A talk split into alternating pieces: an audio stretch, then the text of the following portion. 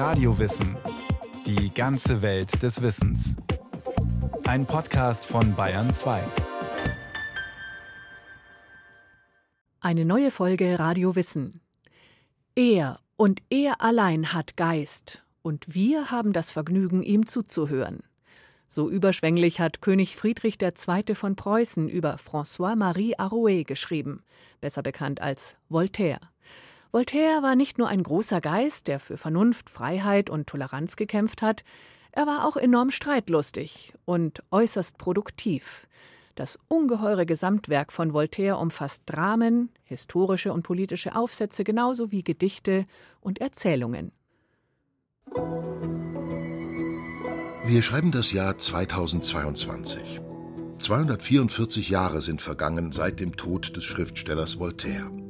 Nun liegt sie vor, die kritische Gesamtausgabe aller von Voltaire verfassten Werke.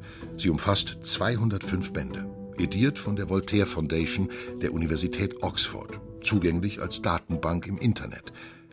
Wer soll das alles lesen? Oder besser, wo soll man anfangen? Soll man überhaupt?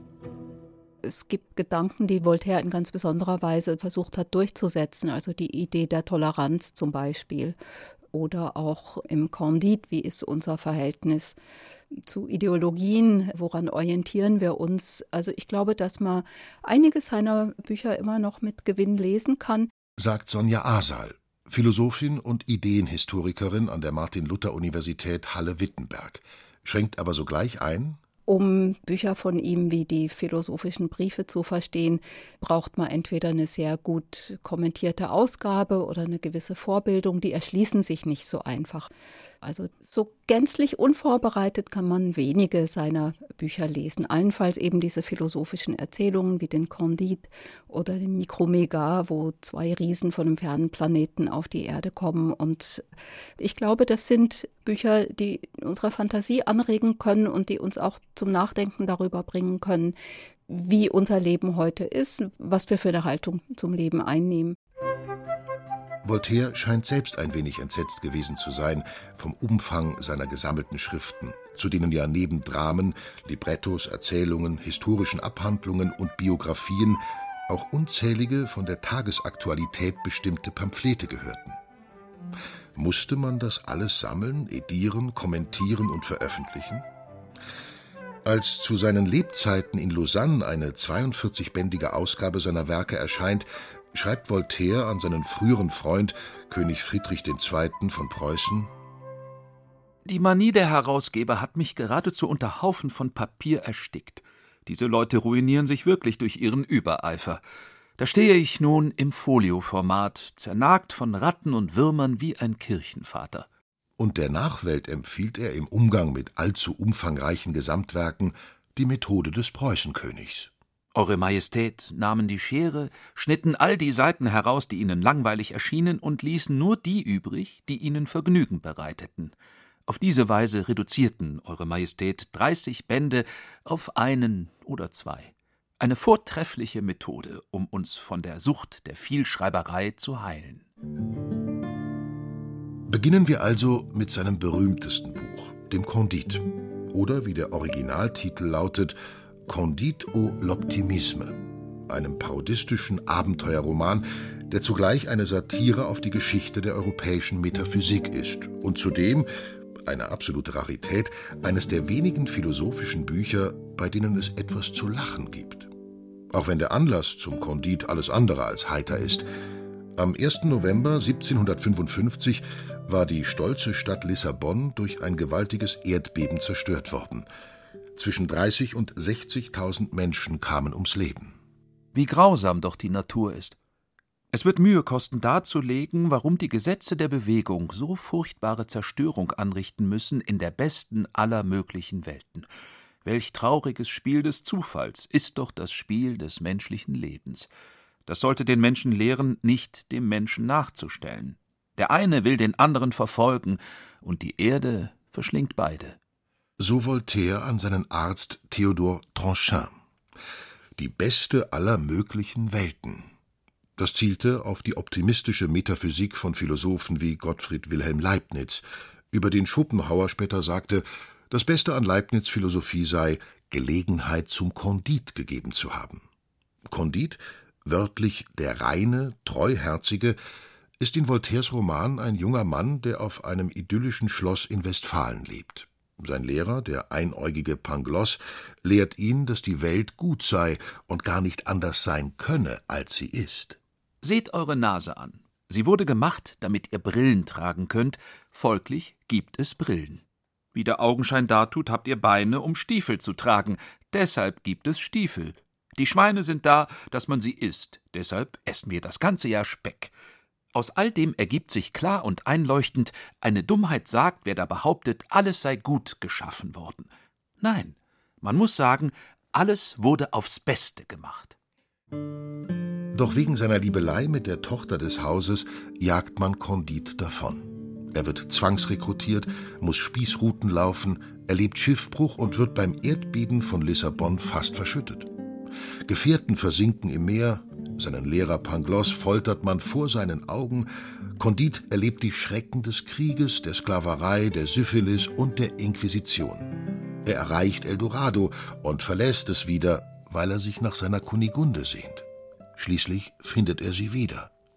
Lederfarben, mit erloschenen Augen und eingetrockneten Brüsten. Und auch wenn Kondit und seine Freunde immer wieder auf wundersame Weise gerettet werden, gerät doch sein Glaube an die beste aller Welten allmählich ins Wanken. Wenn dies die beste aller möglichen Welten ist, wie müssen dann erst die anderen sein? Am Ende landen sie auf einem kleinen Landgut am Bosporus. Kondit, Kunigunde, Pangloss und die anderen Freunde. Sie beschließen, sich niederzulassen und ihren Garten zu bebauen. Wir wollen arbeiten, ohne uns zu zergrübeln, das ist das einzige Mittel, das Dasein erträglich zu gestalten. Alle Glieder der kleinen Gemeinschaft stimmten diesem löblichen Vorsatz zu. Der kleine Erdfleck gab reichliche Erträge. Kunigunde war tatsächlich recht hässlich, aber sie lernte vorzügliche Pasteten bereiten. Damit endet dieser nicht einmal hundert Seiten starke Roman Il faut cultiver son jardin. Man muss seinen Garten bebauen. Oder wie der weise Derwisch aus der Nachbarschaft sagt, die Arbeit hält uns drei große Übel fern: Langeweile, Laster und Not. Was ist von einer solchen Lebensweisheit zu halten? Sonja Asal von der Universität Halle-Wittenberg hält ihn für ausgesprochen ideologiekritisch. Der Kondit ist ja erschienen 1759. Das war das Jahr, in dem Voltaire sich das Gutshaus in Ferney kaufte. Und Voltaire fing an, dort das kleine Dorf Ferney regelrecht wirtschaftlich zu beleben. Also er ließ mehr als 100 Häuser insgesamt bauen, er ließ Sümpfe trockenlegen, er sorgte dafür, dass sich dort Handwerker ansiedeln, er trug bei zur Finanzierung von einem Spital, von einer Schule, angeblich sogar von einer Kirche. Das heißt, wenn man das Ende von Condit zusammennimmt mit Voltaires eigenen Aktivitäten, dann hat Voltaire sich eigentlich in Ferney seinen eigenen Garten geschaffen und mit den Leuten, die dort wohnten, seinen kleinen Garten kultiviert. Also das Gegenteil von Weltflucht, das Gegenteil auch einer abstrakten Utopie. Voltaire versucht vielmehr, sozialen Fortschritt mit Pragmatismus zu verbinden. Und was sich daran auch nochmal ausdrückt, glaube ich, wenn man das auf eine etwas theoretischere Ebene heben will, ist seine Lektüre der angelsächsischen Nationalökonomen, die die Grundtheorie haben, dass durch Arbeit Vermögen geschaffen wird. Voltaire sagt, machen wir uns an die Arbeit. Also setzen wir Arbeitsmöglichkeiten um für die Menschen, die hier wohnen. Und das wird zu einem gewissen Wohlstand führen und das wird auch zu politischer Stabilität führen. Die angelsächsische Nationalökonomie. Dazu die englischen Aufklärer Isaac Newton, Francis Bacon, John Locke. Was wäre Voltaire ohne die Angelsachsen? Was wäre aus ihm geworden, wenn er nicht mit Anfang 30 nach England gegangen wäre? Vielleicht wäre er der ewige Pariser Dandy geblieben, der selbstgefällige Hofdichter und Lebemann. Oder er hätte den Rest seines Lebens im Gefängnis verbracht. Voltaires Herkunft ist ein bisschen legendenumwoben. Dafür hat er zum Teil selbst gesorgt. Er liebte es, unterschiedliche Versionen über seine Herkunft zu verbreiten. Seiner Mutter dichtete er adelige Liebhaber an, von denen womöglich, wer konnte es wissen, einer sein leiblicher Vater gewesen sein könnte. Der junge François versah sich mit drei Vätern, einem Abbé, einem schöngeistigen Edelmann und einem königlichen Notar. Warum? Aus Freude am Gerede, um zu interessieren, zu reizen, zu schockieren und im Mittelpunkt zu stehen. So der Voltaire-Biograf Jean Aurieux. Zwar war Voltaires Mutter aristokratischer Herkunft, sein Vater jedoch stammte von Bauern, Gerbern und Tuchhändlern ab, hatte es aber immerhin bis zum Juristen gebracht. Vom Vater erbte Voltaire nicht nur die bürgerliche Herkunft, sondern auch den Vornamen François Arouet, den er jedoch bald ablegte. Der Name Voltaire ist seine eigene Erfindung, ein Anagramm aus den Buchstaben von Arouet der Jüngere. Aber auch das reichte ihm noch nicht. Es musste noch ein de davor, ein von. Er adelte sich gewissermaßen selbst. Fast scheint es, als wäre Voltaire seine Herkunft peinlich gewesen, ausgerechnet ihm, dem späteren Kämpfer für Gleichheit und Vorurteilslosigkeit. Voltaire war ein großer Vertreter der Gleichheit. Wenn er auch an anderen Stellen, aber das ist ja immer so bei Voltaire, wenn er auch an anderen Stellen sich sehr elitär geäußert hat. Aber eigentlich ging er davon aus, dass die Menschen als Gleiche geschaffen sind. Also die beiden Schlagwörter der französischen Revolution, Gleichheit und Freiheit, die hat er auf jeden Fall geprägt und formuliert. Mag schon sein. Voltaire scheint sich aber, zumal in jungen Jahren, seines gesellschaftlichen Standes ganz und gar nicht sicher gewesen zu sein, auch wenn er ein Elitegymnasium besucht hatte, in Gesellschaften brillierte und durch seine frühen Dramen bis zum stattlich dotierten Hofautor aufgestiegen war. Es blieb eine Unsicherheit, und es blieb die ständige Gefahr, in die Fänge einer bigotten Obrigkeit zu geraten. Schon 1717, mit 23 Jahren, musste er in der Bastille, dem Spezialgefängnis für Staatsgefangene, elf Monate absitzen wegen einer Satire über den Regenten. Man konnte in Frankreich im Gefängnis landen, auch ohne zu wissen warum, ohne Anhörung, ohne Prozess und ohne Aussicht auf Entlassung. Es gab eine rigide Zensur, einen fanatischen Klerus, einen launischen, leicht kränkbaren Adel, dazu jede Menge Intriganten und Spitzel. Ein gefährliches Umfeld für einen wie Voltaire, der ungern klein beigab und keinem Scharmützel aus dem Weg ging. Er war ein Hitzkopf, der sich auch wirklich ungebremst in Auseinandersetzungen reinstürzte. Und als ihn der Chevalier de Rouen, Spross einer einflussreichen Pariser Familie, öffentlich brüskiert und Voltaire seinen angemaßten Adelstitel vorwirft, kommt es zu Beleidigungen und Handgreiflichkeiten. Voltaires adelige Freunde lassen ihn im Stich. Die Polizei schaltet sich ein, sogar der Premierminister. Dass Voltaire als Dichter zu Ruhm gekommen war und sogar eine Pension des Hofes erhielt, verhinderte nicht, dass er wieder im Gefängnis landete. Schon zwei Tage später verfasste er ein Bittgesuch, man möge ihn nach England ausreisen lassen. Dem wurde rasch stattgegeben. Am 5. Mai 1726 fuhr Voltaire über den Ärmelkanal nach England. Manche sagen, erst dort sei aus dem Lebemann ein Ehrenmann, aus dem Menschen des Rokoko der Mann der Aufklärung geworden. Wir erinnern uns. Die 205-bändige kritische Gesamtausgabe von Voltaires Werken wurde in Oxford erarbeitet.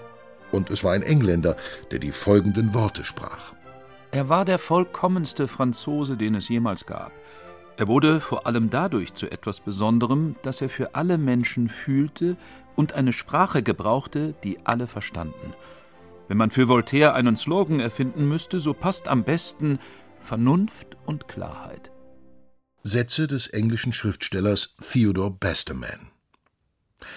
England musste einem Mann wie Voltaire, der mit knapper Not den bedrückenden Verhältnissen in seiner Heimat entkommen war, wie ein Paradies vorkommen. Auch wenn man einiges an Überschwang abziehen muss, Voltaire traf jenseits des Kanals auf politische Verhältnisse, die ihm imponierten. In diesem Land denkt man frei und vornehm, ohne durch knechtische Furcht gehemmt zu sein. Wenn es nach meiner Neigung ginge, würde ich hier bleiben, allein schon, um denken zu lernen. Und schon nach einem Jahr ist er so weit, sich als Republikaner zu fühlen. Ich bin der Höfe überdrüssig. Alles, was sich König nennt oder zu einem König gehört, schreckt vor meiner republikanischen Philosophie zurück. Hier im Lande der Freiheit werde ich mir auch nicht den geringsten Anflug von Sklaverei zu Schulden kommen lassen. Voltaire lobt das politische System Englands, das eine Machtbalance zwischen Parlament und König geschaffen habe, bei der der Monarch lediglich als erster Steuermann fungiere. Und noch etwas schätzt er an England. In allererster Linie den Umgang mit unterschiedlichen Glaubensrichtungen. Das war immer wieder ein Vorbild für ihn. Und er sagt einmal, England ist aus seinen Religionsauseinandersetzungen so herausgegangen, dass es Freiheit erhalten hat und dass es imstand war, diese Freiheit zu bewahren. Und in Frankreich ist das Gegenteil der Fall. Frankreich war ja stark geprägt von Religionskriegen und Frankreich, sagt Voltaire, konnte diese Freiheit nicht bewahren. Das ist ein Freiheitsgedanke, den er da in England gesehen hat, was Meinungsfreiheit anbelangt, wie auch immer er das idealisiert haben mag, an dem er aber zeitlebens festhält als Vorbild. Knapp drei Jahre bleibt Voltaire in England. Jahre, in denen er sogar auf Englisch schreibt und publiziert. Bald nach seiner Rückkehr nach Frankreich beginnen wieder die Probleme mit der Zensur. Seine in England begonnenen philosophischen Briefe erscheinen ohne Genehmigung der Behörden. Um der erneuten Verhaftung zu entgehen, muss er fliehen, diesmal auf das Schloss einer Gönnerin in Lothringen. Dort lebt er, unterbrochen durch viele Reisen, 15 Jahre lang. Und dort beginnt auch seine Korrespondenz mit dem Prinzen und späteren König Friedrich II. von Preußen, in dem er eine Zeit lang so etwas wie einen idealen König gesehen haben mag. In England Republikaner, in Preußen Monarchist? Wie geht das zusammen? Man kann generell sagen zu Voltaires Einstellung gegenüber Regierungen, unterschiedlichen Regierungsformen, dass er kein politischer Denker ist. Voltaire denkt eigentlich eher anthropologisch. Also Voltaire denkt vom Menschen her und von der menschlichen Natur. Und für ihn ist da eigentlich keine Regierungsform endgültig überlegen, was die Abwesenheit von Leid anbelangt. Also wenn es darum geht, ob es eine Staatsform gibt, die die Menschen davor schützen würde, in kriegerische Auseinandersetzungen verwickelt zu werden, Brutalität zu erleben, abgeschlachtet zu werden. Allein die Staatsform der Demokratie konnte die Menschen auch nicht bewahren vor Kriegen und vor Unglück. So die Philosophin Sonja Asal. Friedrich II. lockt ihn nach Potsdam, wo er drei Jahre verbringt. Er wird königlicher Kammerherr und Mitglied der Tafelrunde von Sanssouci, ehe er auch dort in Streitigkeiten verwickelt wird und sich zuletzt sogar mit dem König überwirft. Nach neuerlicher Flucht und unruhigen Wanderjahren lässt er sich schließlich in Ferney bei Genf nieder, kauft zwei Landgüter und bewirtschaftet sie bis zu seinem Tod. Der Standort außerhalb Frankreichs verschafft ihm Distanz und neue Einflussmöglichkeiten.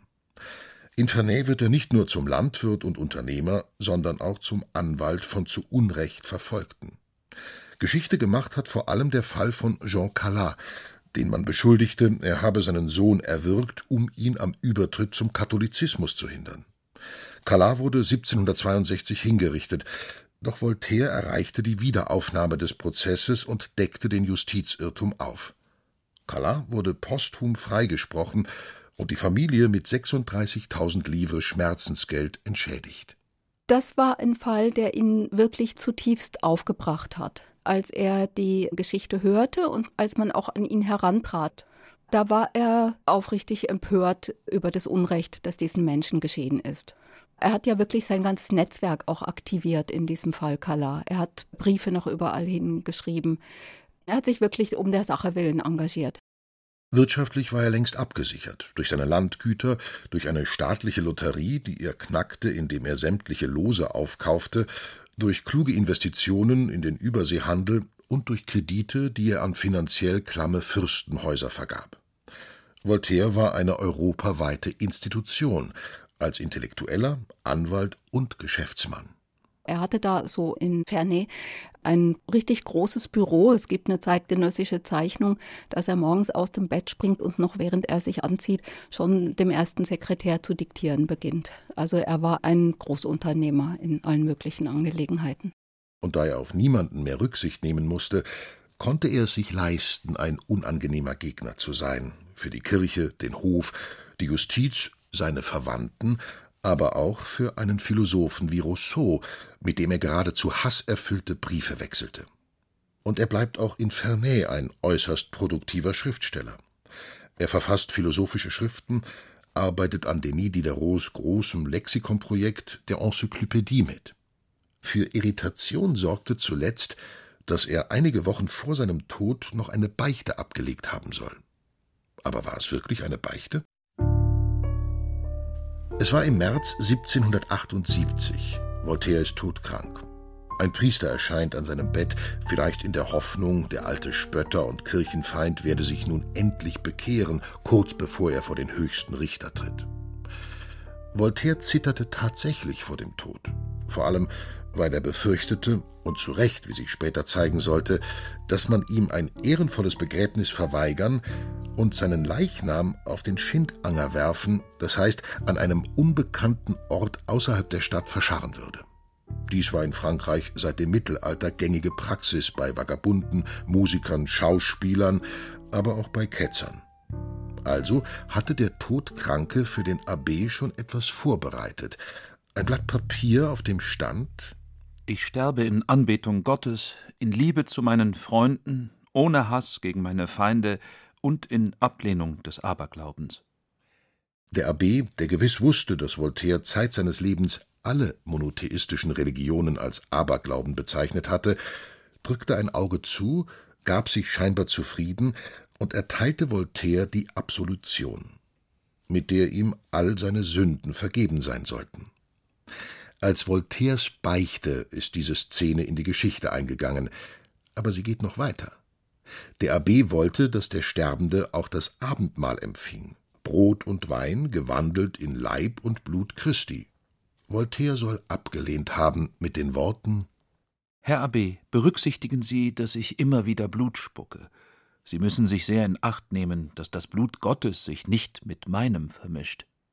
Selbst auf dem Sterbebett hört er nicht auf zu spotten. Aber war er wirklich der Atheist, als den ihn die Kirche beschrieb? Sonja Asal von der Martin-Luther-Universität Halle-Wittenberg widerspricht. Atheist war Voltaire in gar keiner Weise. Also da hat er sich streng dagegen verwahrt und auch dagegen geschrieben. Er ging von der Existenz Gottes zum einen aus Vernunftgründen aus, weil er sagte, dass so ein komplexes Gebilde wie die Welt mit den regelmäßigen Naturgesetzen, mit den Organismen, die sich auf dieser Welt bewegen, mit der menschlichen Intelligenz dass so ein Gebilde nicht vorgestellt werden kann als eine Schöpfung aus purem Zufall. Das war die eine Seite und die andere Seite war, dass er tatsächlich fand, es gibt ja auch diese berühmten Aussagen, also man brauche zumindest einen Gott, damit man nicht von seinem Personal betrogen werde. Er fand, dass Moral undenkbar ist, wenn man nicht von der Existenz Gottes ausgeht. Und das war Grund genug für ihn, den Gedanken an die Existenz eines Gottes nicht aufzugeben.